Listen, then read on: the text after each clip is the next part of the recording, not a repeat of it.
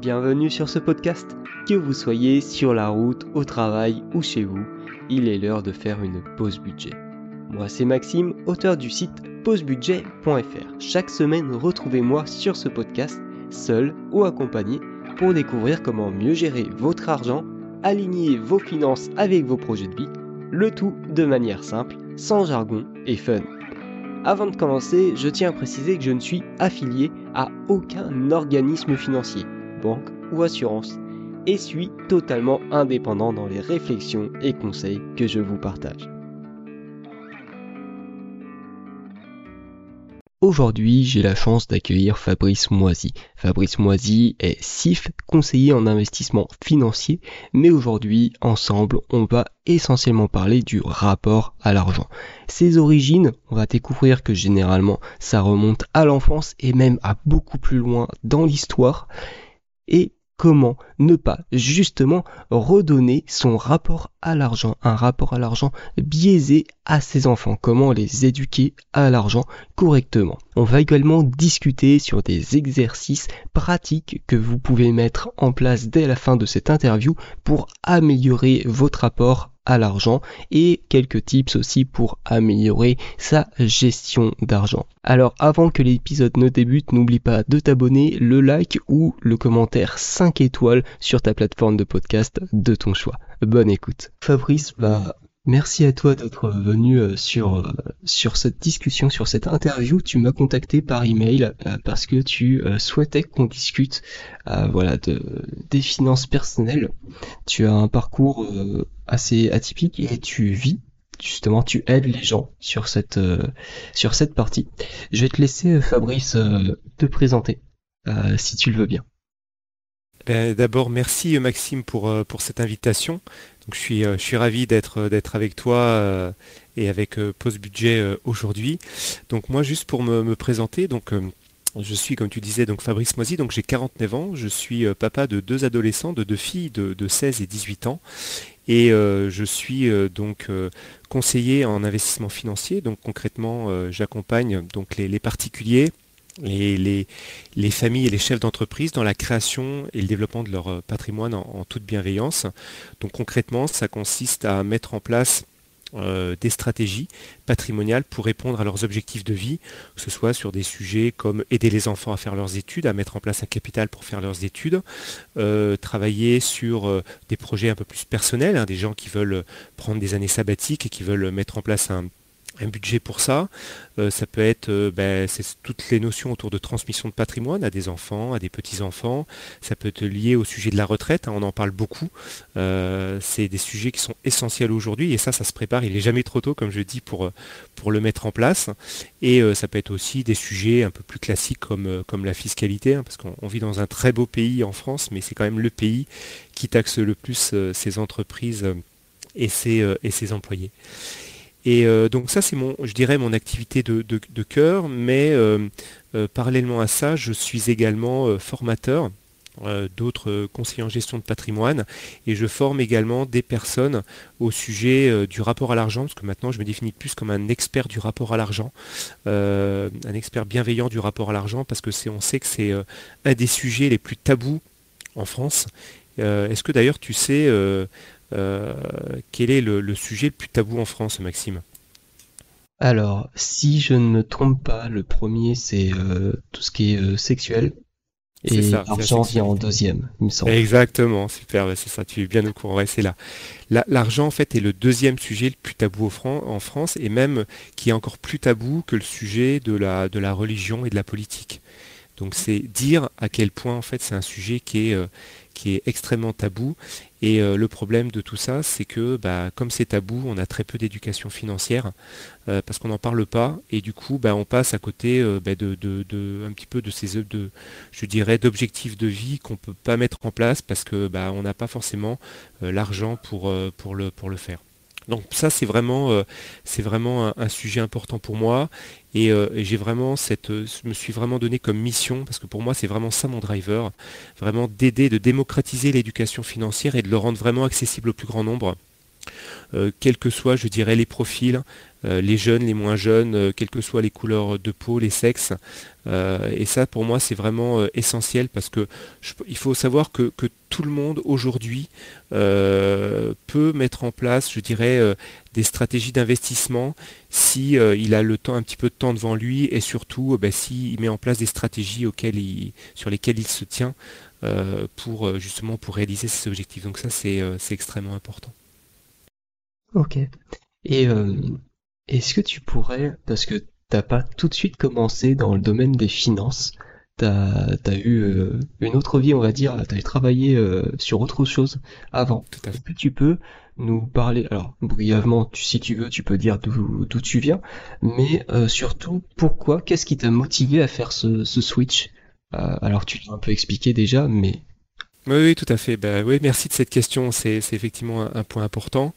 Euh, donc moi, en fait, j'étais cadre, euh, cadre et manager en fait dans de grandes entreprises euh, internationales. Et la dernière est une grande entreprise internationale dans le secteur de l'aéronautique. Je ne sais pas si on peut la citer, mais voilà, j'habite, j'habite sur Toulouse. Donc après, je laisserai les personnes deviner. Et j'ai donc exercé dans différentes filiales de, cette grande entreprise, hein, euh, euh, des fonctions dans le, domaine du commercial, dans le domaine des achats, dans le domaine de la stratégie et le domaine également lié aux ressources humaines, au change management. Hein. donc ces métiers, ces différentes activités. et pour être tout à fait franc, bah, les, années aussi passant, je ne me trouvais plus forcément en phase avec les valeurs de mon entreprise sur certaines décisions qui étaient prises, sur la faction aussi dont certains managers un petit peu géraient les équipes. Donc, voilà, même si c'est une entreprise que j'apprécie parce qu'il y a énormément de gens euh, très bienveillants et très positifs, mais voilà, je n'étais plus forcément en phase avec les valeurs de mon entreprise, mais surtout je ne trouvais plus de sens dans ce que je faisais et surtout sur l'impact euh, positif que je pouvais avoir sur les autres.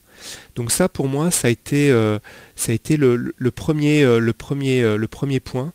Euh, et le deuxième point, qui a été aussi un élément déclencheur, où j'étais encore dans cette, entreprise, c'est j'ai mon, mon papa, malheureusement, qui est décédé en 2018. Donc ça a été, bien sûr un, choc personnel, mais je dirais que ça a été pour moi, ça m'a permis aussi de prendre du recul sur justement euh, ben, sur, euh, sur le sens de la vie et surtout sur ce que je voulais de ma vie et quel sens je voulais donner et surtout l'impact que je voulais avoir sur les autres. Euh, et ça, c'était vraiment, je dirais, tout ce qui finalement, tout ce qui peut paraître urgent dans nos activités professionnelles, finalement, ne le sont plus tellement et ça nous recentre vraiment sur nous. Et c'est vrai que moi, ça m'a euh, bah, permis aussi de me recentrer sur ce que je voulais faire de ma vie. Et, ce que je voulais faire de ma vie, c'était surtout aider le plus grand nombre. Et, euh, c'est vrai que l'éducation financière, la gestion de patrimoine, pour moi, a été un vrai déclic, parce que je pense que si c'est un métier qu'on fait avec de la bienveillance, on peut avoir un impact extrêmement positif sur les gens, sur leur vie, euh, parce que comme je le disais tout à l'heure en introduction, euh, c'est, euh, je dirais, c'est l'argent est un sujet central, hein, qu'on, l'aime ou qu'on l'aime pas. Moi, j'essaie de travailler justement pour que les gens se, l'approprient et aient un rapport positif, mais malgré tout, c'est ce qui drive aussi notre vie. Hein. C'est pas le, critère pour être heureux, mais c'est un critère important pour les, les, objectifs, ce que je disais tout à l'heure. Et pour moi, c'est important de toucher le plus grand nombre. Et ce que je disais, pour moi, la gestion patrimoniale, c'est un moyen d'impacter positivement les gens. Et je, pense que je suis quelqu'un plutôt de bienveillant. Euh, et mon objectif aujourd'hui, c'est clairement euh, d'avoir un impact sur, euh, sur les gens. Et, ce métier me permet de le faire, mais c'est pour ça aussi que je l'ai diversifié en faisant de la formation, en écrivant un livre, en, animant des ateliers, puisque j'anime aussi des ateliers de femmes, notamment dans les quartiers difficiles de, Toulouse, hein, des femmes qui, veulent devenir des chefs d'entreprise. Mais j'anime également des ateliers euh, au sein d'associations euh, d'anciens élèves ou des conférences également sur des, associations de chefs d'entreprise notamment. Voilà. Ok, donc tu as relevé plusieurs choses et euh, on va y venir après, que ce soit le livre ou différents thèmes. Il y a une chose que tu, dont tu as parlé, c'est que tu es conseiller en investissement financier. Je me demandais, tu, est-ce que tu as passé la certification CIF du coup pour te réorienter? Oui, Oui, oui, tout à fait. Donc j'ai la certification CIF, euh, donc conseiller en investissement financier, qui est, qui est validée par l'autorité des marchés financiers. Euh, donc il y a différents, bon je ne vais pas trop rentrer dans les détails sur les niveaux de formation, mais il y a différents niveaux de formation et le, métier, on va dire l'habilitation de conseiller en investissement financier, c'est on va dire le Graal d'un conseiller en gestion de patrimoine. Le conseiller en gestion de patrimoine en général est limité sur une certaine gamme de produits. Le conseiller en investissement financier, il y en a beaucoup moins en France, il y en a 10% je crois des, conseillers en gestion de patrimoine, parce qu'ils ont effectivement des habilitations qui permettent de proposer des gammes de produits beaucoup plus larges, euh, avec euh, aussi des opportunités de plus-value qui sont plus importantes, mais aussi avec un niveau de risque plus élevé.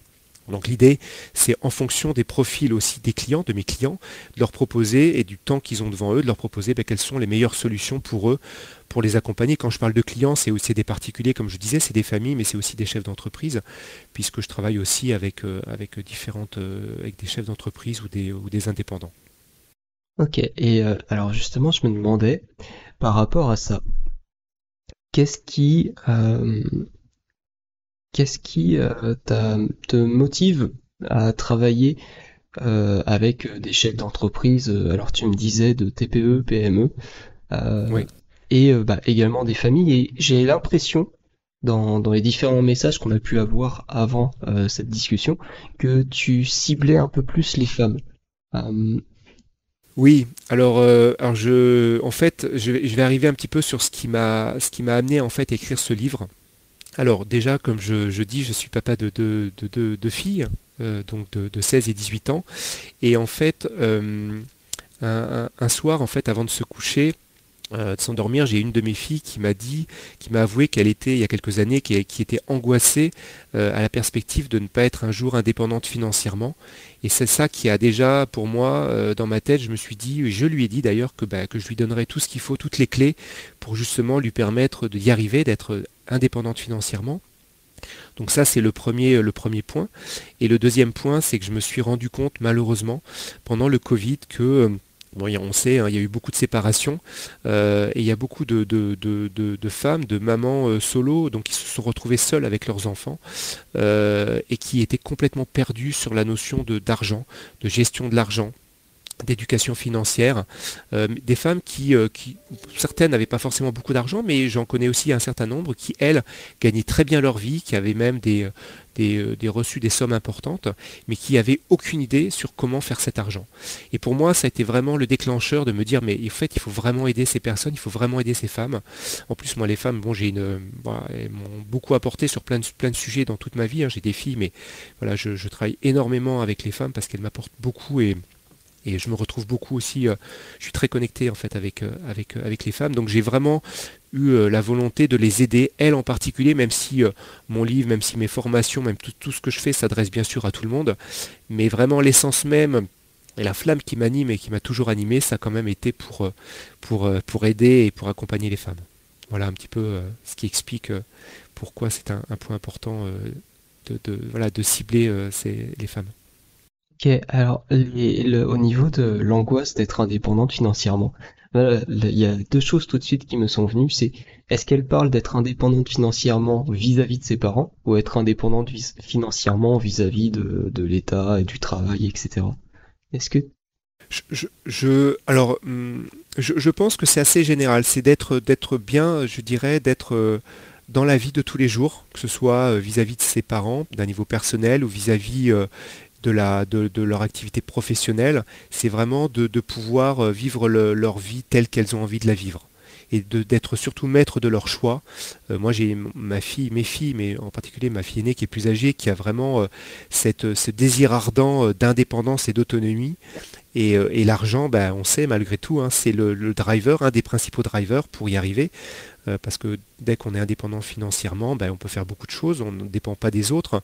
Euh, et, je vois aussi beaucoup hein, dans certains couples, c'est qu'il y a un gros écart de salaire entre les hommes et les femmes, et il y a une forme d'indépendance, euh, je dirais, consciente ou inconsciente, des femmes vis-à-vis de, vis-à-vis de, leur, mari en fait. Hein.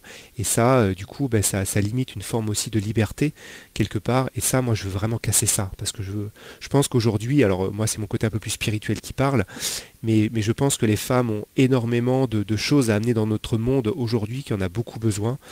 Euh, et, voilà, c'est pour ça aussi pour moi, c'est un, vrai driver. Mais bon, je, encore une fois, je ne m'adresse pas qu'aux femmes, mais, mais comme tu me poses la question, tu vas me chercher euh, un peu sur ces sujets-là. Euh, donc je t'ouvre un petit peu voilà, ce qui, ce qui m'a drivé aujourd'hui pour, pour faire ce métier et, et d'être qui je suis aujourd'hui.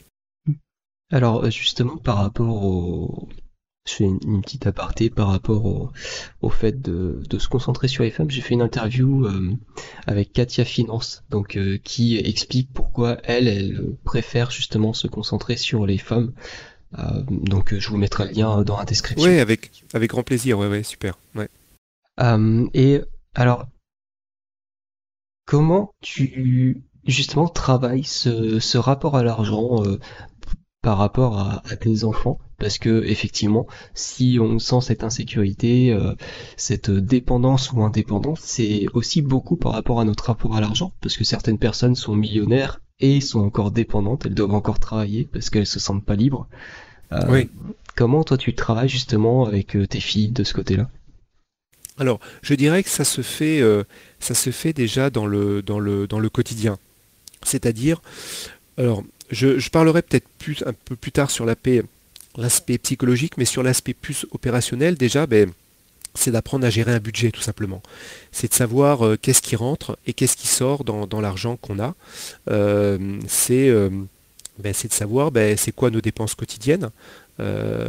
c'est comme je leur dis, vous prenez vous, notez ce que vous dépensez tous les mois, est-ce que vous, est-ce rentre, parce que bon, certaines, euh, bon, j'ai une de mes filles qui a commencé à travailler, euh, qui travaille un petit peu le week-end, mais souvent c'est de l'argent qu'on leur donne ou qu'ils reçoivent comme cadeau, mais en tous les cas de savoir quel argent elles ont, mais surtout quel argent elles dépensent. et c'est ça qui est important de savoir, d'avoir les rentrées, les sorties d'argent. Cette notion de gestion du budget, elle est vraiment fondamentale. Et après, ben, c'est de, simplement, le deuxième point, ben, c'est de, justement de casser ce tabou de l'argent et d'expliquer euh, euh, ben, voilà, euh, comment nous on gère notre argent en tant qu'adulte, quels sont nos revenus, comment, à quoi cet argent est utilisé, sur quel type de dépenses, que ce soit l'alimentation, enfin les dépenses on va dire essentielles, que ce soit l'alimentation que ce soit euh, l'essence, que ce soit le logement, et puis bah, les autres dépenses qui nous restent, comment on les dépense au quotidien. Euh, ça peut être pour aller au cinéma, ça peut être pour aller au resto, ça peut être pour aller aux vacances. Donc ça c'est ce que j'appelle les dépenses superflues, même si je pense qu'aujourd'hui elles sont quand même importantes pour retrouver un bon équilibre. Euh, mais voilà, c'est un petit peu nous en tant qu'exemple, on, leur explique comment on gère notre argent avec mon épouse au quotidien. donc c'est un petit peu dans la vie de, tous les jours et surtout ne casser ce tabou sur l'argent, c'est-à-dire moi pendant années, ben, je ne voulais pas trop parler de mon salaire, euh, combien, je gagnais, et je sentais une certaine frustration, parce que pour elle, c'est aussi un indicateur ben, de, de, voilà, comment nous on gère notre argent, comment euh, on l'utilise intelligemment, euh, parce que ben, on est un peu leur.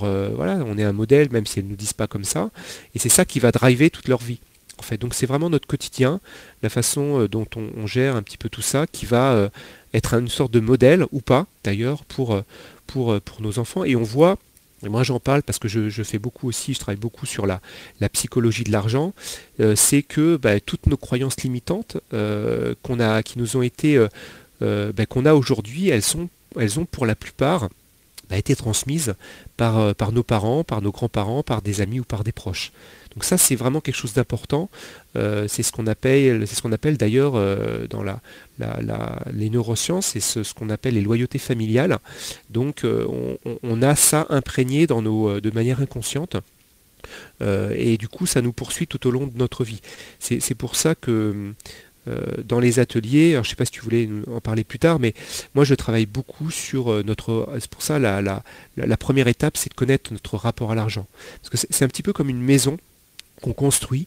Euh, ce que j'aime bien dire, c'est que si on n'a pas des fondations qui sont solides, eh ben, la maison, elle va pas tenir.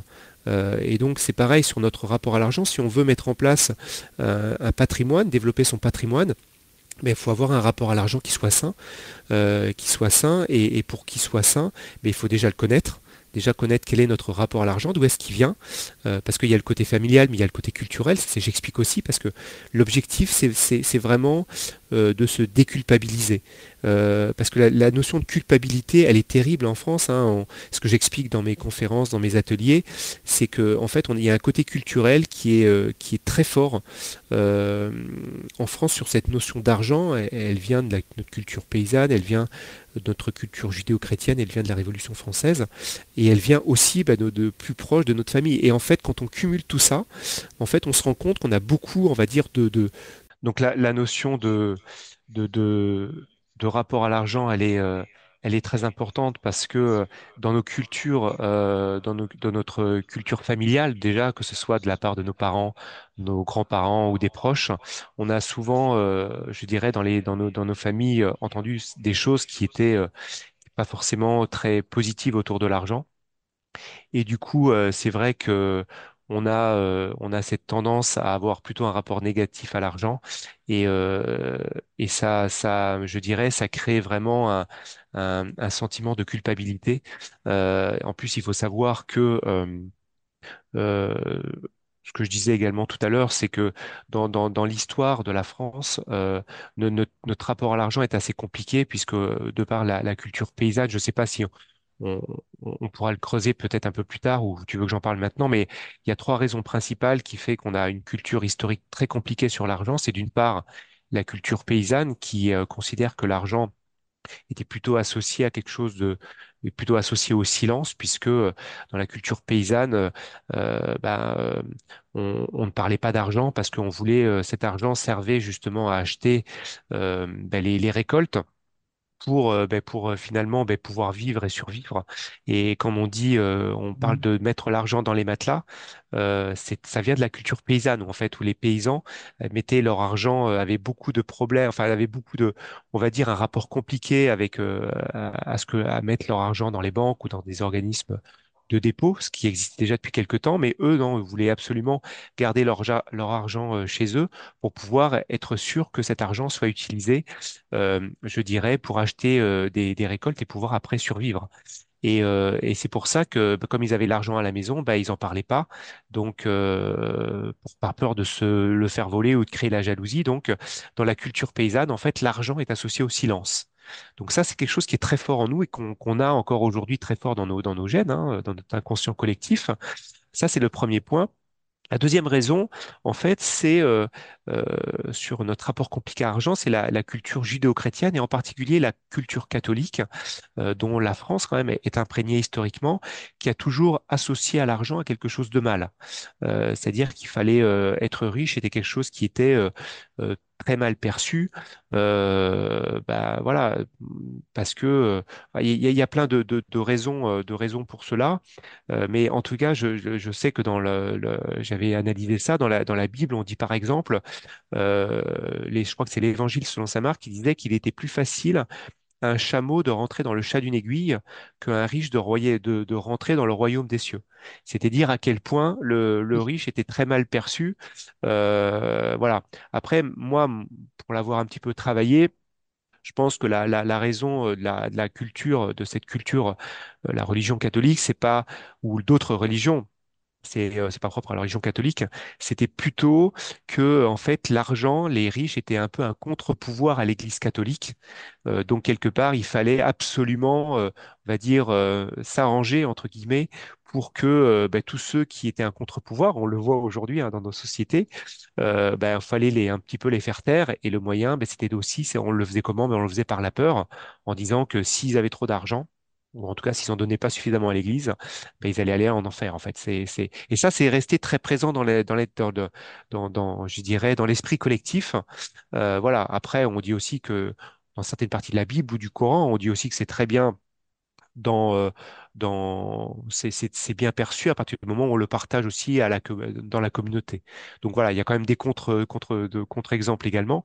Mais voilà, c'est très, en tout cas, c'est, ça reste quand même très présent sur la notion argent égale mal dans la culture judéo-chrétienne et en particulier dans la culture catholique. Et la dernière raison, en fait, euh, que j'explique aussi dans, mes ateliers pour, on va dire, déculpabiliser, parce que je reviens sur ce sujet de déculpabilité, déculpabiliser les gens, c'est euh, la, la, la Révolution française. en fait, dans la Révolution française, l'argent était une véritable source d'inégalité.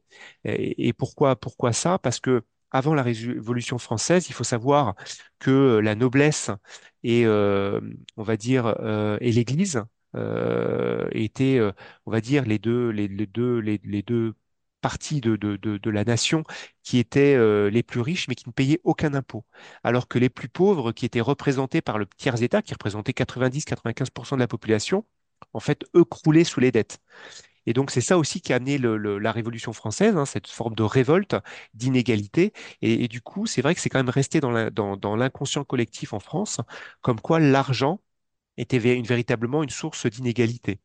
Et euh, on le voit d'ailleurs aujourd'hui en France. Hein, euh, euh, il faut pas être plus riche qu'un autre parce que c'est très mal perçu. Hein, et il, faut savoir que dans un récent, je crois que c'est un, sondage qui a été réalisé il y a un an ou deux il y a 78%, il faut quand même le savoir, 78% des Français qui pensent aujourd'hui en France qu'il est mal perçu d'être riche. C'est-à-dire qu'on on, on considère que quelqu'un qui a de l'argent, c'est mal perçu, c'est souvent associé, euh, euh, pareil, dans l'inconscient collectif, à quelque chose qui est, malhonnête, l'argent est mal, euh, l'argent, la, la, voilà, c'est pas bien d'être riche. Donc c'est des choses qu'on a entendues souvent par, les médias, par euh, des proches, et du coup c'est resté très imprégnant en nous. Et, euh, et, encore en France, on voit dans certains pays comme les États-Unis, où justement cette notion de richesse, elle est plutôt bien perçue, parce qu'aux États-Unis, on considère que celui qui a de l'argent, euh, ben, c'est quelqu'un qui a eu un impact positif sur la vie des gens. Donc plus tu impactes positivement les gens, et plus tu es riche. Donc les, gens ont un rapport à l'argent complètement différent, et du coup, euh, les gens montrent qu'ils ont de l'argent. Ils ne le montrent pas forcément par leur habit, mais on sait, parce qu'ils en parlent très librement, de combien ils gagnent, euh, parce que ben, c'est une forme de fierté, parce qu'on a eu un impact positif dans la vie des gens. En France, dès qu'on a de l'argent, c'est qu'on est malhonnête, c'est que c'est quelque chose qui est volé, c'est injuste. Il y a toujours cette notion d'injustice autour de l'argent. Et donc du coup, euh, ben, ça a créé beaucoup de de notions négatives. Donc juste pour résumer, tu vois, par rapport à ce que je te disais, donc pour notre histoire, culture paysanne, argent égale silence. Culture judéo-chrétienne catholique, argent égale mal, et culture et révolution française, argent égale inégalité. Donc forcément, quand on met tout bout à bout, bah effectivement, euh, bah, on considère que l'argent est quelque chose de mal. Donc euh, dès qu'on a de l'argent, euh, on, a cette notion de culpabilité qui revient et du coup on n'en parle pas en fait. Mais, mais, ce que j'explique, c'est qu'on peut changer tout ça. C'est pour ça que on travaille beaucoup je parle beaucoup de, de, de, ce rapport à l'argent, de connaître aussi quel est notre rapport à l'argent, parce que, comme on, dit, pour pouvoir euh, le travailler, le travailler positivement, il faut déjà en être conscient.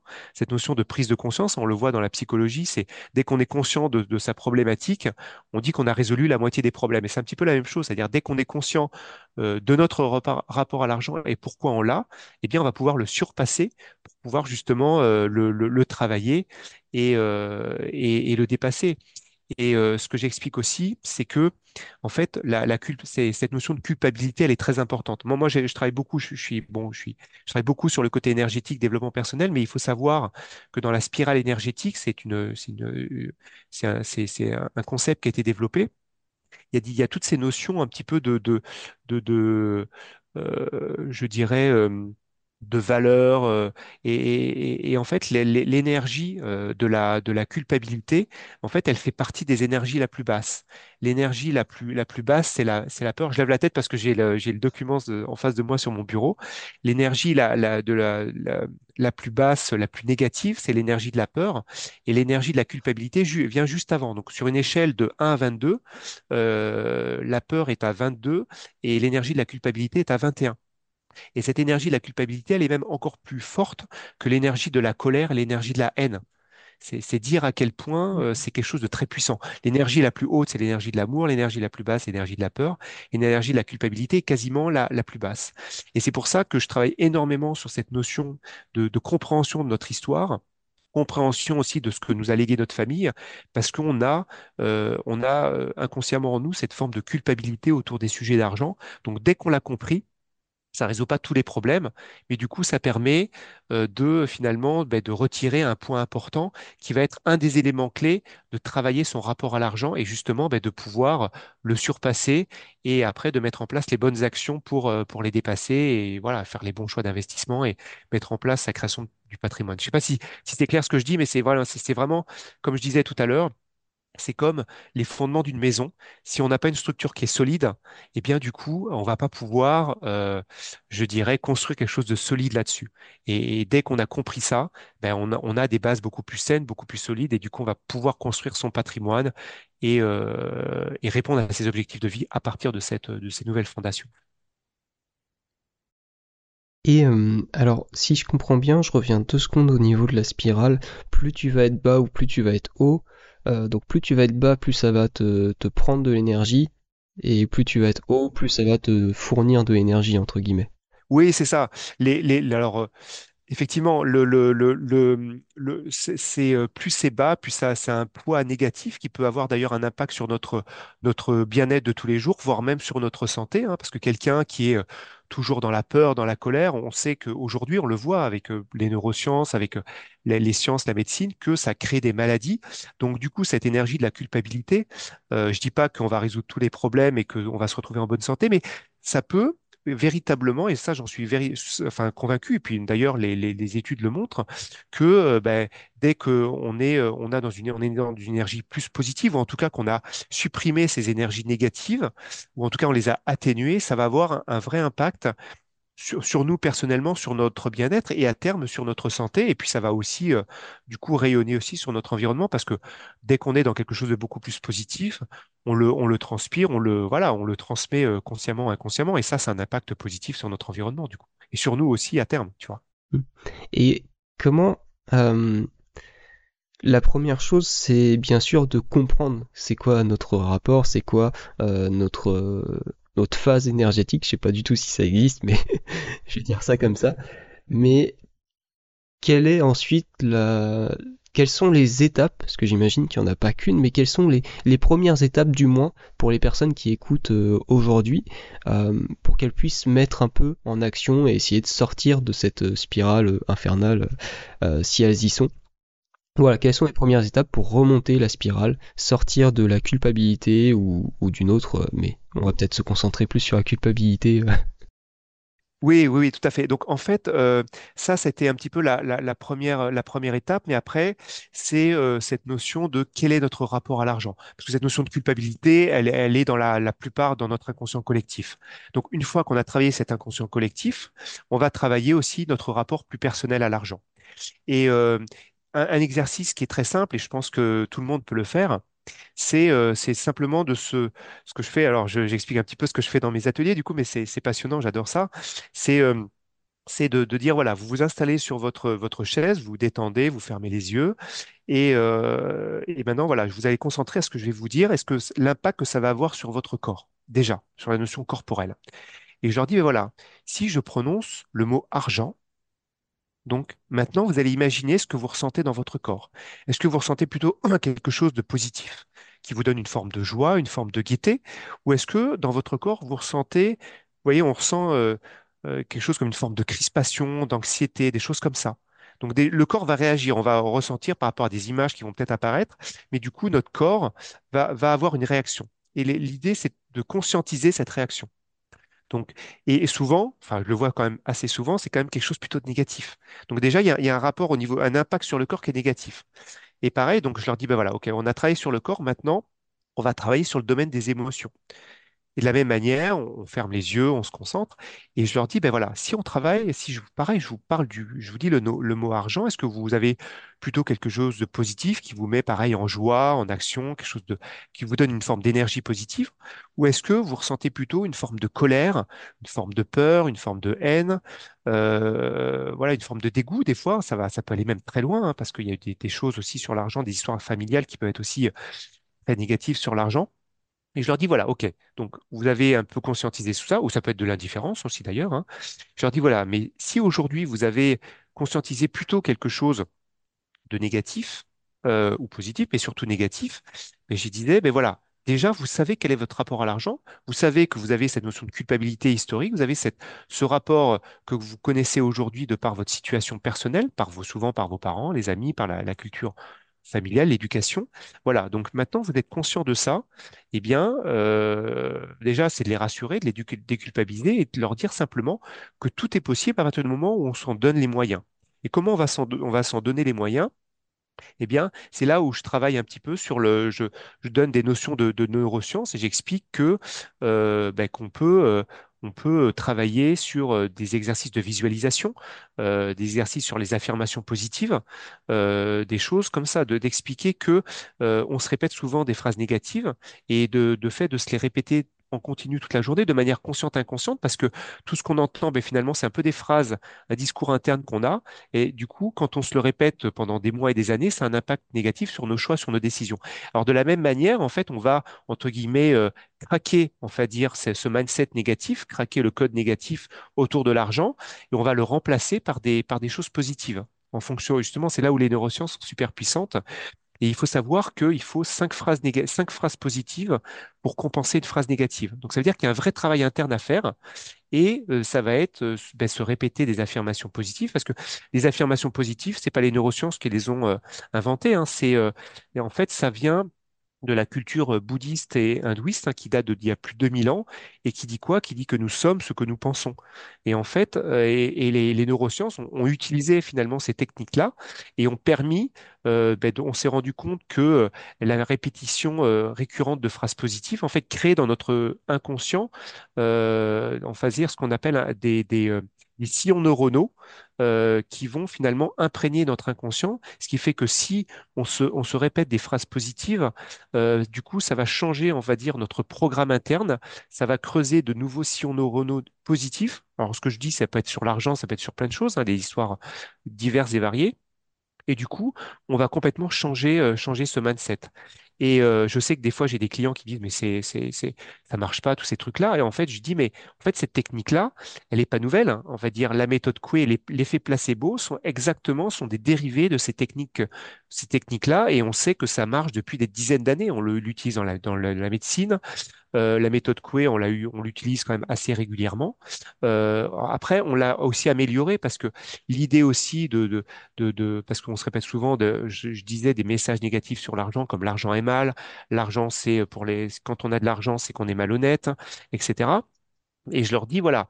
Mais l'idée, c'est de changer ça et de le remplacer par des choses positives comme euh, bah, l'argent. Alors, ça fait bizarre. Même moi, la première fois où je me le suis répété, l'argent est bon. J'aime l'argent. Déjà, de se dire j'aime l'argent, de se le répéter. Mais il faut vraiment se le répéter. C'est je fais le bien autour de moi avec l'argent que je reçois, que l'argent est une énergie positive qui peut aussi permettre de m'aider, aider mes proches, aider ma famille. Et rien que de se dire ça, de se les répéter, voire même de se les écrire. Et ce que je dis aussi à, mes clients, les gens aussi que, j'accompagne, c'est surtout de se le visualiser euh, et de le vivre, de le ressentir avec des émotions positives. On parlait tout à l'heure d'émotions, de ressentis dans le corps. Là, je leur dis, ben, vous allez vous mettre dans une situation où vous avez de l'argent et vous imaginez que ça vous permet d'être heureux, de réaliser vos objectifs de vie, d'avoir un impact positif sur les gens ou sur les, les, les causes que vous aimez. Moi, je, voilà, moi, c'est vrai que j'ai aussi des associations auxquelles je donne régulièrement parce que, euh, ben parce que ça me fait plaisir. Je sais que j'ai un impact positif sur les gens et ça, ça me fait aussi beaucoup de bien. Donc, je m'imagine dans des situations positives où je fais du bien avec mon argent et du coup, euh, ça crée une forme, on, on creuse finalement de nouveaux euh, sillons neuronaux et du coup, ça nous aide aussi dans notre quotidien. Dans mon livre, j'ai, euh, je pourrais vous les, les donner, mais j'ai une certaine, euh, j'ai une vingtaine, une trentaine de phrases positives autour de l'argent, mais vous pouvez en- vous trouver aussi, les trouver vous-même, euh, enfin les, les auditeurs par rapport à ce qu'ils veulent. Mais il y a plein de, de choses, voilà. Et l'idée, c'est de se le répéter tous les jours. On parle de 21 jours, je pense que il y a toujours cette notion de 21 jours euh, de, de, pour que les choses soient imprégnées dans notre inconscient. Moi, personnellement, je pense que c'est beaucoup plus long que ça. Il faut le faire sur euh, au moins 60, 90 jours, voire même que ça rentre dans notre hygiène de vie se le répéter un petit peu tous les jours et de se les voir, même de se l'écrire et de se le visualiser. Mais moi je suis, enfin ça, ça marche pour moi et ça marche aussi pour beaucoup de gens que j'ai rencontrés. Je pense que c'est quelque chose qui, euh, qui vraiment a un effet positif sur notre rapport à l'argent et sur notre bien-être en fait. Il faut le, il faut le, il faut le faire, il faut le vivre pour le, pour le croire, mais c'est assez, euh, c'est assez incroyable. Donc cette notion des, pour répondre à ta question, Maxime, cette notion d'affirmation positive, c'est un- une première étape. Euh, il y a, et puis il y a cette notion de se dire aussi que tout est possible et de s'imaginer ben, combien j'aimerais euh, combien j'aimerais gagner d'argent. Euh, notamment, je sais que les femmes ont toujours ce plafond de verre. On a en France ce plafond de verre et euh, autour du salaire des femmes, on sait qu'il y a quand même encore beaucoup d'écart. Ben, imaginez euh, au travers de votre imagination, de votre visualisation, que vous n'aviez pas de limite. Et je dis aux personnes, je dis, ça serait quoi pour vous un salaire idéal? Ça peut être euh, 5 000, 10 000, 20 000 euros, 2 000 euros. ça serait quoi? Et imaginez, c'est un peu que, et vous, vous imaginez que vous avez cet argent. C'est un peu comme, je disais, le capitaine d'un bateau. C'est important de savoir le cap, où est-ce qu'on veut aller. C'est-à-dire, ça serait quoi le salaire qu'on voudrait atteindre à horizon de six mois, à horizon d'un an, parce que c'est ça qui va nous driver. C'est ça qui inconsciemment aussi va vous, nous amener vers euh, ce qu'on, où est-ce qu'on veut, où est-ce qu'on veut aller en fait. Et c'est ça qui drive notre quotidien. C'est euh, comme dans la vie, dans le travail ou dans, les objectifs de vie, c'est de se fixer finalement euh, des objectifs. Je dis aussi à mes clients de travailler sur leurs objectifs patrimoniaux, mais c'est d'abord avant tout savoir quel est notre objectif en termes de salaire, en termes d'argent qu'on voudrait atteindre pour justement réaliser ces objectifs-là, en fait. Donc voilà, donc on va travailler sur le mindset, sur les affirmations positives, sur la visualisation positive et, euh, et, en amont de tout ça, sur la déculpabilité, la, la déculpabilité, la, enfin le retirer cette culpabilité pour justement travailler sur ça. Et, euh, et après, ben, ça va être, euh, une fois qu'on a pris conscience de ça, ça va être le passage à l'action. C'est euh, ça au travers ben, voilà, de d'actions de court terme. Donc là, on, a, une fois qu'on a, on a travaillé ce, ce- ce que je disais sur le côté des fondations, eh ben, on va travailler sur euh, ben, les actions, euh, les actions de court terme, les actions de moyen terme. Donc les actions de court terme, ça va être les, les notions de mettre en place un budget, euh, identifier quelles sont, euh, quelles sont nos dépenses et surtout quelles sont nos dépenses superflues. Alors je dis pas de pas faire des dépenses superflues, on en a tous besoin, il faut qu'on se fasse plaisir, mais surtout d'en être conscient. Et de savoir si on peut ou pas en diminuer une partie, parce que bah, euh, on dit euh, créer du patrimoine, mais c'est aussi euh, gagner de l'argent supplémentaire, c'est bien, mais c'est surtout de diminuer aussi des des dépenses qui ont aussi un impact, euh, je dirais, sur notre création de patrimoine. Et, ce que j'aime bien dire souvent, c'est la création de patrimoine, euh, c'est pas sur l'argent qu'on gagne, mais c'est sur l'argent qu'on garde. C'est-à-dire que quelqu'un, et c'est là aussi où je, m'adresse à tout le monde, c'est-à-dire, euh, on n'a pas besoin de gagner dix mille euros pour se créer un patrimoine, parce que moi je connais des gens qui gagnent très bien leur vie, mais qui claquent tout euh, sur des dépenses superflues. Et du coup, en fin de vie, enfin en fin de vie, euh, je dirais au moment de la retraite, quelques années ou dizaines d'années après, les gens, ils ont, ils ont rien. Alors que quelqu'un qui va être au SMIC, alors peut-être un petit peu plus que SMIC, parce que c'est vrai que là aujourd'hui, la vie a quand même beaucoup augmenté, mais qui gagne un petit peu plus, qui gagne même 2000, 2500 euros par mois, si il met un petit peu d'argent de côté, bah, du coup, cet argent de côté cumulé sur, euh, sur 5, 10, 20, 30 ans, ça peut créer un patrimoine important, voire même très important. Et c'est pour ça que je dis, mais même si vous avez gagné pas beaucoup d'argent par rapport à votre frère, par rapport à, à d'autres collègues, c'est pas grave. Enfin, c'est pas grave. C'est sûr qu'on aimerait gagner plus d'argent, mais c'est pas ça qui va vous empêcher de, développer votre patrimoine si vous avez une stratégie euh, d'investissement et que surtout vous allez l'avoir dans la durée cette notion de mettre de l'argent de côté, comme faisaient des fois nos, grands-mères, nos grands, enfin nos grands-parents, ben, quand on le fait dans la durée, ça peut vraiment créer, créer un patrimoine, en fait. Et c'est ce que j'explique sur la, bon, on rentre plus dans des détails un peu plus techniques sur la mécanique des intérêts composés, mais il faut savoir que euh, bon, on change un petit peu de registre, mais quelqu'un qui met 100 euros par mois euh, pendant 45 ans, s'il le place, euh, s'il le place sur, des placements à 8 ou 10% alors vous allez me dire, les placements à 8 ou 10% c'est, c'est pas possible. En fait, c'est, c'est pas vrai parce que il faut savoir que les, les placements financiers, depuis 40 ans en moyenne, le CAC 40, pour les indices boursiers français, il a fait 8% en moyenne tous les ans. Quelqu'un qui, a 40 ans, aurait placé 100 euros par mois, enfin l'équivalent de 100 euros, parce qu'à l'époque, on était au franc, l'équivalent de 100 euros par mois, mais aujourd'hui, 40 ans ou 45 ans plus tard, il serait quasiment millionnaire. Quasiment millionnaire. 100 euros par mois à 8-10% par an pendant 40 ans, ça fait aujourd'hui quasiment un million d'euros. On s'en rend pas compte, mais c'est la réalité.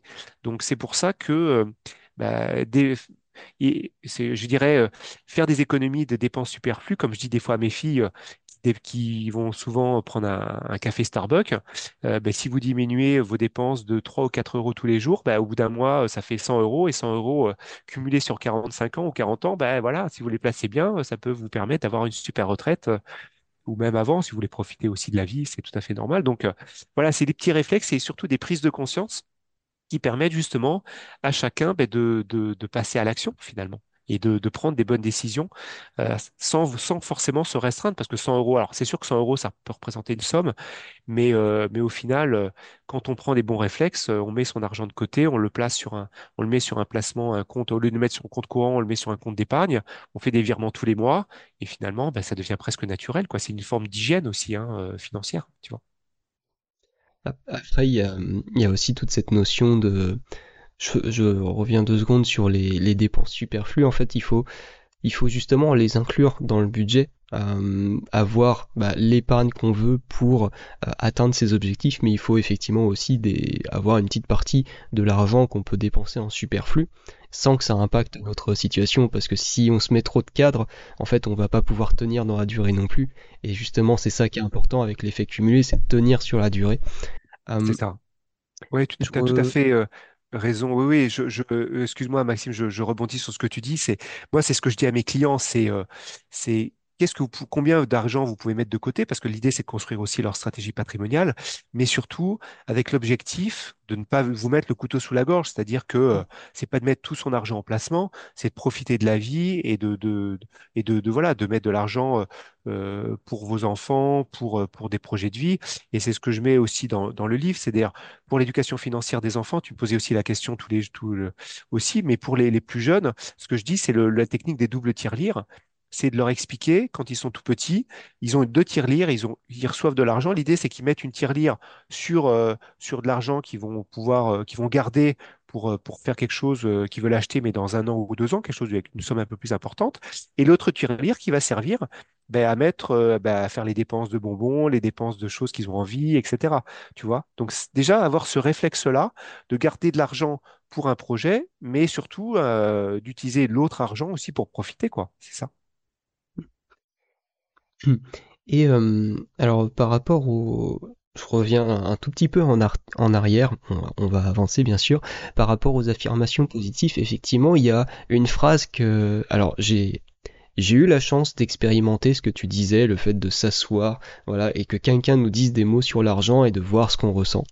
Euh, donc j'ai eu la chance d'expérimenter expérimenter ça, et effectivement c'est très puissant. Une fois que t'es bien, que t'as bien respiré, euh, c'est très puissant.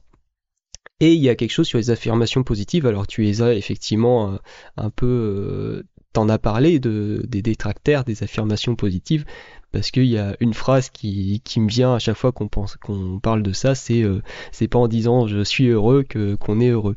Mais effectivement, le fait de se répéter tous les jours des phrases, pas forcément je suis heureux, mais des phrases positives sur l'argent, sur sa vie, bah avec le temps, ça va, en fait, ça va rentrer en nous. Et je me demande justement, parce que euh, dans les dans les chefs de TPME, euh, TPE, PME, voilà, TPE, PME, euh, bah, justement, c'est des gens qui voient, qui voient un flux d'argent qui est beaucoup plus important que la moyenne des Français. Donc, j'imagine que c'est toutes ces croyances, toutes ces, oui, ces, ces croyances ces- vis-à-vis de l'argent ont un impact beaucoup plus important chez eux. Qu'est-ce que tu as remarqué justement? Est-ce que tu as remarqué des différences euh, entre euh, les, chefs TPE, PME et euh, les familles que tu peux accompagner Alors, euh, déjà juste peut-être une remarque parce que c'est vrai que les, chefs de TPE-PME pour le pouvoir y travailler avec eux, alors Oui, ils, manipulent des flux d'argent, mais c'est c'est pas forcément pour ça qu'ils ont un salaire forcément toujours très très très élevé, effectivement. Donc euh, donc ça c'est le le premier point parce que c'est vrai que des fois on, imagine qu'un un chef de PME peut peut aussi euh, avoir beaucoup d'argent, mais c'est pas forcément toujours euh, toujours euh, toujours général. C'est le cas dans certains, mais pas toujours. Après, c'est vrai que bah, quand on est sur des productions, on peut être sur des montants euh, importants. Euh, mais en fait, les je dirais les problématiques sont, souvent les mêmes. hein. Euh, on gère, euh, on gère sa PME aussi comme on gère euh, aussi ses, je dirais son, argent personnel. Souvent, c'est très lié. D'ailleurs, quand on est chef de TPE-PME, bah, ce que j'explique aussi, c'est que des fois, c'est important aussi de faire la frontière parce qu'on a tendance des fois à, hum, comment dirais-je, à, à pas mettre vraiment de, de barrières. Euh, et ça peut être, ça se fait souvent d'ailleurs au détriment, hein, parce que moi je vois, j'ai des, je connais des chefs de TPE-PME qui, euh, qui, euh, ben, qui ont mis beaucoup de leur argent personnel dans, dans leur, dans leur activité professionnelle, et ça peut se faire au détriment justement ben, de, des, des choix familiaux, des, des enfants, etc. Donc déjà, c'est de bien, de bien faire, de bien faire la part des choses. Mais pour répondre à ta question, euh, il y a souvent des similitudes hein, sur la façon de, gérer et de la même manière que je l'expliquais sur les, gens, les personnes, les particuliers, les familles, c'est aussi euh, ce que je dis aussi à un chef d'entreprise. Euh, normalement, il a un expert comptable pour l'accompagner, mais euh, c'est pas toujours bien fait. C'est toujours d'établir un budget qui soit clair ce- de déjà de savoir, ben, de bien comprendre, de pas tout, je dirais, mettre dans les bras de leur expert comptable, et de, mais de leur dire, voilà, est-ce que vous êtes conscient de ce qui rentre et de ce qui sort? Et de ce qui rentre, euh, ben, de savoir d'où ça vient, quelles sont les, parts de vos clients, euh, qu'est-ce qu'ils représentent, parce que ça aussi, dépendre trop d'un client, c'est euh, toujours un risque aussi. même si c'est une grande entreprise qui nous fait bien gagner la vie à un moment donné, mais aussi de savoir quelles sont nos dépenses. Et de la même manière, c'est savoir est-ce que toutes vos dépenses sont euh, justifiées, est-ce que vous n'avez pas des dépenses superflues ou des dépenses qu'on pourrait réduire? Donc, c'est vraiment de, de travailler sur, sous- sur tous ces postes-là. Donc finalement, il y a beaucoup de, de, de choses de similitudes. On parle beaucoup de, euh, euh, de, de- gestion de la trésorerie, c'est-à-dire de toujours garder un petit fonds d'urgence si bah, on a des choses qui arrivent, euh, un client qui ne paye pas, si on veut continuer à payer ses salariés, ben, d'avoir de mettre un fonds d'urgence. Et de la même manière, ce que je dis aussi à mes clients, c'est d'avoir au, moins l'équivalent de 3 quatre mois de salaire sur, un- sur un livret de côté, parce que bah, si, euh, il y a un accident de la vie, on doit changer une voiture, des travaux dans la maison, euh, acheter de l'électroménager, une machine à laver qui tombe en panne, mais il faut avoir cet argent disponible. Et c'est un peu de la même manière, c'est euh, avoir toujours un, un- de, de- d'avoir de l'argent de côté pour, pour, euh, pour des, pour des, des urgences ou pour euh, payer des dettes ou des choses comme ça. Euh, voilà, donc ça, ça c'est euh, c'est, c'est, c'est aussi ces sujets-là sur comment on peut minimiser les coûts qui sont inutiles. Donc on travaille vraiment sur, sur tous ces, sur tous ces, sur tous ces aspects-là, en fait. D'accord. Je sais pas si ça répond, ça répond à ta question. Oui, ça répond à ma question. Et, euh, et en fait, dans, tu en as parlé euh, à plusieurs reprises. Tu as écrit un livre qu'on peut voir euh, derrière toi d'ailleurs. Euh, et tu as écrit un livre sur... euh, alors, j'ai noté le nom. Réveille ton potentiel financier. Ouais, mais j'avais pas noté le nom. Euh, donc, euh, où il y a aussi euh, 33 clés et des exercices pratiques, euh, voilà, pour, euh, pour améliorer sa relation à l'argent et ses finances. Euh, c'est euh, ce livre est dans, dans la continuité, j'imagine, de tout ce que tu as pu euh, expliquer euh, jusqu'à jusqu'à présent. Et Tout à fait. euh, En fait, euh, excuse, oui, excuse-moi. vas-y. Je, je, oui, oui, tout à fait. Ça reprend en fait euh, euh, bah, la première partie du livre. En fait, elle est vraiment, c'est, c'est un petit peu ce que j'ai expliqué. C'est, on travaille beaucoup sur le- la psychologie de l'argent et notre rapport à l'argent. Je, je rappelle aussi un petit peu ce que je l'ai fait là, les- l'effet un petit peu historique. hein. Euh, on va un petit peu plus dans le détail, mais euh, je rappelle vraiment l'effet historique, cette notion de, de travailler sur sa relation à l'argent, sur euh, comprendre aussi no- no- notre rapport personnel. Donc, euh, tout cet rapport euh, psychologie de l'argent, c'est vraiment la partie du livre, la première partie du livre. La deuxième, on est plutôt voilà sur euh, euh, ben, comprendre quels sont. Alors en fait, il y a tout ce que j'appelle c'est réveille ton potentiel financier, 33 clés du succès et, exercices pratiques. Donc on a sur chacune des, clés en fait on va dire euh, des alors je fais souvent aussi des résumés parce que des fois les gens veulent au lit aller à l'essentiel donc je fais des, schémas des sortes de mind mapping de schémas un peu sous forme de BD où j'explique un petit peu le concept clé de manière simple et après euh, en fait même c'est avant. Euh, je il y a une page avec des exercices. C'est comment voilà faire vous un petit peu comme on l'a fait tout à l'heure des exercices euh, sur notre budget sur euh, sur notre rapport à l'argent etc donc ça, c'est un petit peu dont, la façon dont est construit le, le livre. Après, donc on a cette première partie sur notre rapport à l'argent, la deuxième où on est plutôt sur, je dirais, les, principes clés euh, à comprendre en termes d'éducation financière. Souvent, euh, je dirais, on n'a pas besoin de comprendre des, des, des principes très complexes. On a beaucoup, il y a des gens qui ont écrit des gros bouquins, des gros pavés sur ça. Et c'est ce que j'explique dans mon livre, c'est qu'il n'y a pas besoin de, lire des tonnes de livres. En fait, c'est juste d'appliquer des principes simples et faciles à mettre, en place et des choses à bien comprendre pour commencer à créer son budget. Alors après, on peut se spécialiser sur... Mais en fait, il n'y a pas besoin forcément d'aller très loin. Euh, c'est vraiment des, une hygiène de vie à mettre en place pour se créer un patrimoine. Euh, et ça, c'est euh, ce dont on oublie tous les jours. C'est souvent les, les choses les plus simples qui sont les plus efficaces dans la durée, en fait. Et c'est ça que j'essaye vraiment d'expliquer dans le livre.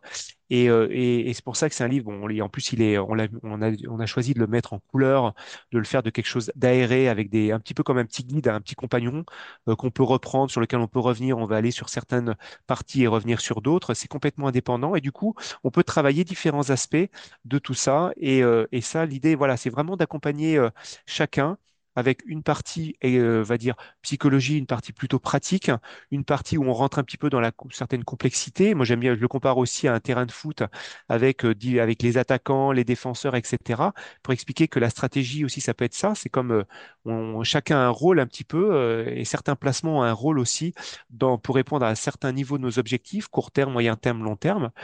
Donc, il y, y, a plein de petits tips, de petites clés en fait, euh, à bien prendre en compte. Et puis aussi, je, parle aussi des stratégies à mettre en place en fonction de son âge, parce que ben, quand on a 20 ans, 25 ans, 30 ans, c'est pas la même chose si on en a 50 ou 55, donc, ou 60 ou plus. Donc l'idée, c'est de dire, voilà, en fonction de votre âge, voilà quelle stratégie vous pouvez mettre en place, euh, voilà, donc pour justement ben, commencer, euh, commencer dès à présent. ce que je dis, il est, il est jamais trop tard pour, pour se créer un patrimoine. Alors c'est sûr que plus on commence jeune et plus on va, on va se, voilà, on aura plus de levier de se créer un patrimoine, mais il est jamais il est jamais, il est jamais trop tard en fait. Voilà. Donc il y a, toujours cette notion. Donc voilà, donc j'essaie d'aborder différentes étapes de la vie avec des actions de court terme, des actions de moyen terme. On travaille beaucoup sur les objectifs aussi, euh, les objectifs patrimoniaux. Donc pareil, des exercices de mise en situation euh, sur les rêves, sur des choses comme ça, pour comprendre qu'est-ce qui aujourd'hui euh, bah, nous fait avancer, c'est quoi qui nous drive, et, c'est sur ça qu'on va travailler, parce que l'idée, c'est pas de, de, mettre en place un patrimoine pour mettre en place un patrimoine, il faut que ça réponde à un objectif de vie. C'est moi ce que je dis à mes clients, c'est on va travailler sur vous, sur ce que vous aimez, sur ce que vous voulez faire dans votre vie, et on va voir si c'est possible de mettre en place ce qu'il faut pour y arriver, en fait. Donc euh, c'est voilà un petit peu comment est conçu le livre. Et puis et puis je travaille, j'ai une partie aussi, je termine sur une partie sur la notion de richesse. On parle de richesse, mais de travailler aussi sur sa richesse intérieure, euh, parce que pour moi c'est important. Euh, c'est aussi travailler sur soi, sur devenir une bonne personne, parce que c'est ça aussi qui va qui va créer euh, une forme de richesse pour soi et pour les autres, et que la richesse, elle est, elle est pas que matérielle. Et je pense qu'aujourd'hui, on a besoin aussi de, de, d'avoir des, des, des, supports qui soient peu, pas que des supports matériels. Et, euh, et, voilà, donc c'est cette notion aussi de, de, de de, de, voilà de, de qu'est-ce qui nous fait vibrer aujourd'hui, qu'est-ce qui nous anime, qu'est-ce qui nous rend riche intérieurement, c'est quelque chose aussi d'important. Voilà. Mais ça, c'est un autre, un autre sujet. Ok Fabrice, alors pour, euh, pour finir euh, cette, euh, cette discussion, je pose généralement trois questions. Il y en a deux que tu connais pas, il y en a une que tu connais. Donc on va commencer par une que tu connais pas. Et j'avoue que j'ai hâte d'entendre ta réponse. Si je te dis le mot argent, qu'est-ce que ça t'évoque? Ah.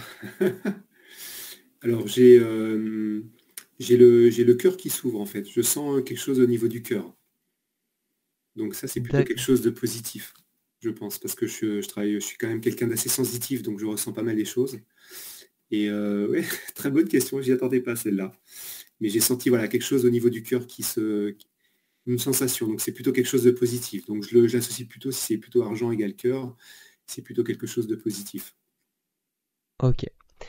La deuxième question, c'est est-ce que tu aurais un livre, une recommandation, ça peut être n'importe quoi, hein, ça peut être un blog, un exercice, tout ce que tu veux, par, rapport à l'argent, aux finances en général? Alors, moi, c'est vrai que j'aime beaucoup Robert Kiyosaki, qui est un petit peu, on va dire, la référence américaine autour du, rapport à l'argent. il a écrit deux livres que, je trouve, alors des fois qui peuvent être un peu plus complexes, c'est pour ça que moi j'essaie de beaucoup de les simplifier, mais euh, le premier c'est euh, augmenter votre intelligence financière. Et la deuxième, c'est plus orienté vers les enfants, c'est vos, je crois que c'est vos enfants riches et brillants, quelque chose comme ça. Euh, attends, je vais regarder. Oui, je sais plus. Je sais qu'il a écrit un livre. Je crois, que c'est ça, vos, enfants riches et brillants. Comment? Ok. Il en écrit plusieurs. Hein. Il y a Père riche, Père pauvre, mais je crois que c'est vos enfants riches et brillants. Euh, voilà, donc moi c'est quelqu'un qui m'a toujours qui m'inspire beaucoup déjà par rapport à son histoire hein, euh, personnelle. Euh, il fait d'ailleurs pas mal de, vidéos, même si voilà, il y, a, certaines choses sur lesquelles je ne suis pas forcément toujours en phase sur, cette façon d'aborder l'actualité, mais en tout cas en tant que personne, je trouve qu'il a, énormément de choses sur l'éducation financière. Il a fait un, jeu d'ailleurs aussi sur ça. donc ouais, ouais, donc voilà, c'est plutôt, plutôt ces deux livres-là. Ok, donc euh, comme toujours, euh, les liens seront dans la description. Et enfin, la troisième question que tu ne connais pas non plus. si tu avais un tableau blanc géant que tout le monde pouvait voir, qu'est-ce que tu écrirais ou ferais avec?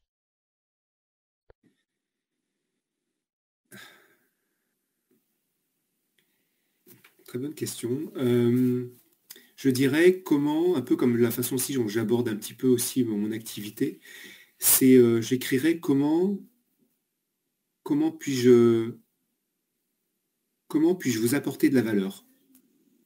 Mais je ne parle pas que de valeur financière, ça peut être euh, en gros comment comment puis-je vous aider, mais j'aime bien le dire le mot de valeur, c'est qu'est-ce que je peux vous apporter de positif? Parce que je pense qu'on a tous en nous euh, des ressources, des choses euh, différentes des autres et on a tous les moyens de le faire. Il faut juste qu'on les connaisse et, des fois, même je ne sais pas forcément ce que je peux moi apporter aux autres, donc je vais leur poser, je leur poserai la question. Donc comment euh, moi je peux t'aider? Ok, donc tu inviterais en fait les gens à réfléchir à comment ils peuvent aider son prochain. Alors moi, comment moi je peux les aider si, j'écris moi sur le tableau blanc, mais après peut-être en par effet miroir, c'est comment eux aussi peuvent se poser cette question vis-à-vis d'autres personnes, simplement en leur posant la question, parce que des fois on ne se rend pas compte de qui on est et comment on peut aider les autres, mais voilà, de dire moi comment je peux t'aider. Des fois on découvre des choses, des qualités qu'on a ou qu'on voit en nous qu'on a on n'avait pas. Donc c'est très fort en fait, c'est très puissant je trouve. ok, et alors justement, comment tu peux aider les gens, comment les gens peuvent te contacter et euh, est-ce que tu peux rappeler aussi euh, brièvement qu'est-ce que, tu fais? Parce que c'est vrai qu'on a parlé de beaucoup de choses. Euh. Oui, donc, je, dirais plusieurs, aspects. Donc moi aujourd'hui je, lance des ateliers, soit en individuel, soit en, accord, en association aussi avec des coachs, donc des gens qui veulent dans leur, approche vis-à-vis de leurs clients travailler sur les sujets d'argent. Donc moi je fais des ateliers communs ou individuels pour aider euh, les, particuliers, les entreprises ou les familles même euh, à connaître leur rapport à l'argent. Un petit peu sur les principes qu'on a fait, des exercices, on va beaucoup plus loin, on, creuse beaucoup plus. Euh, donc ça, c'est des choses, donc c'est des ateliers sur, sur, sur le rapport à l'argent, sur la psychologie de l'argent. Donc ça, c'est le premier aspect. des gens aussi, moi je peux intervenir dans les entreprises pour faire des conférences ou des comités d'entreprise pour justement ben, euh, travailler sur notre rapport à l'argent, mais aussi travailler sur donner des clés d'éducation financière qui, que, dont, certaines sont déjà dans le, livre, mais je vais aussi beaucoup plus loin. Euh, ça, c'est un premier aspect. Après, ça peut être sur la notion aussi d'accompagnement, puisque bien sûr, euh, j'accompagne aussi les particuliers, les entreprises et les familles aussi dans la création et la gestion de leur patrimoine. Donc, c'est de, euh, alors de toute façon, on va aussi travailler sur ces sujets aussi psychologiques de l'argent, donc ils bénéficient, ils ont en plus l'avantage, c'est que euh, dans, tout l'accompagnement que je leur propose, c'est qu'on va aussi travailler, euh, parce que moi j'aime bien aussi travailler avec mes, clients qui ont un rapport clair avec l'argent, donc on va aussi un peu travailler sur ces sujets-là. Mais voilà, les accompagner après dans un deuxième temps sur leur stratégie patrimoniale, faire leur bilan de leur, situation et après leur proposer des solutions qui correspondent à, à leurs objectifs, à leurs objectifs personnels ou professionnels en fait. Donc, euh, donc, euh, donc voilà. Euh, ça, c'est les grandes, les la partie voilà, conférence, atelier, formation et accompagnement patrimonial. Ça, c'est, je dirais, les, principaux piliers. voilà. Après, si les, les, personnes peuvent me contacter, donc j'ai fait, j'ai une chaîne YouTube qui s'appelle Réveille ton potentiel financier. je suis également sur Instagram avec le même, le même, euh, on va dire, euh, pseudo, donc c'est réveil, mais par contre c'est réveil comme le réveil R-E-V-U-I-L. ton potentiel financier. On peut me contacter aussi sur, sur LinkedIn ou sur Facebook, donc c'est Fabrice Moisy. Et également, j'ai un site internet qui s'appelle www.réveille ton potentiel financier tout attaché, donc réveil du verbe donc R-E-V-E-I 2 L-E, ton potentiel financier tout attaché.com. Euh, voilà, donc n'hésitez pas si, euh, vous avez des questions, même si je peux vous aider, si vous avez des, points euh, particuliers, ça sera avec plaisir. Et j'ai également, excuse-moi, je termine parce que ça me, passe par la tête, j'ai également j'ai fait un podcast euh, qu'on peut retrouver, euh, on peut retrouver les liens justement sur LinkedIn, Instagram ou Facebook, et également sur YouTube euh, et sur Ocha. Ça s'appelle également Réveille ton potentiel financier. Donc là, j'ai j'ai 20, 20, podcasts sur ces sujets-là d'ailleurs, hein, un peu que j'ai parlé et même plus. et j'en ai encore quatre autres là qui devraient être diffusés dans les, dans les prochaines semaines. Voilà. Ok, alors tous les liens seront dans la description. Écoute, Fabrice, ça a été un plaisir. On a parlé de, de plein de choses. Donc merci beaucoup euh, pour tout ce que tu as partagé. merci, euh, merci, merci à toi, Maxime, pour, euh, pour, ben, pour cet échange riche. Et puis, et puis merci aussi pour les, pour les auditeurs. Et, et puis à très bientôt. Ah oui, à bientôt. Bonne journée à tous. Salut. À bientôt. Au revoir. Si tu entends ce message, c'est que tu as écouté l'épisode jusqu'au bout. Alors merci. Si ce dernier t'a plu, je t'invite à laisser un commentaire et 5 étoiles sur Apple Podcast, Podcast Addict ou ta plateforme d'écoute préférée. Ça m'aide beaucoup à faire grandir le projet. De plus, ça m'aide également à avoir des intervenants exclusifs pour mes interviews. Avant de partir, n'oublie pas que tu as accès à tous mes outils gratuits dans la description et tu peux aussi découvrir mes offres sur le site pausebudget.fr. Deviens maître de ton argent.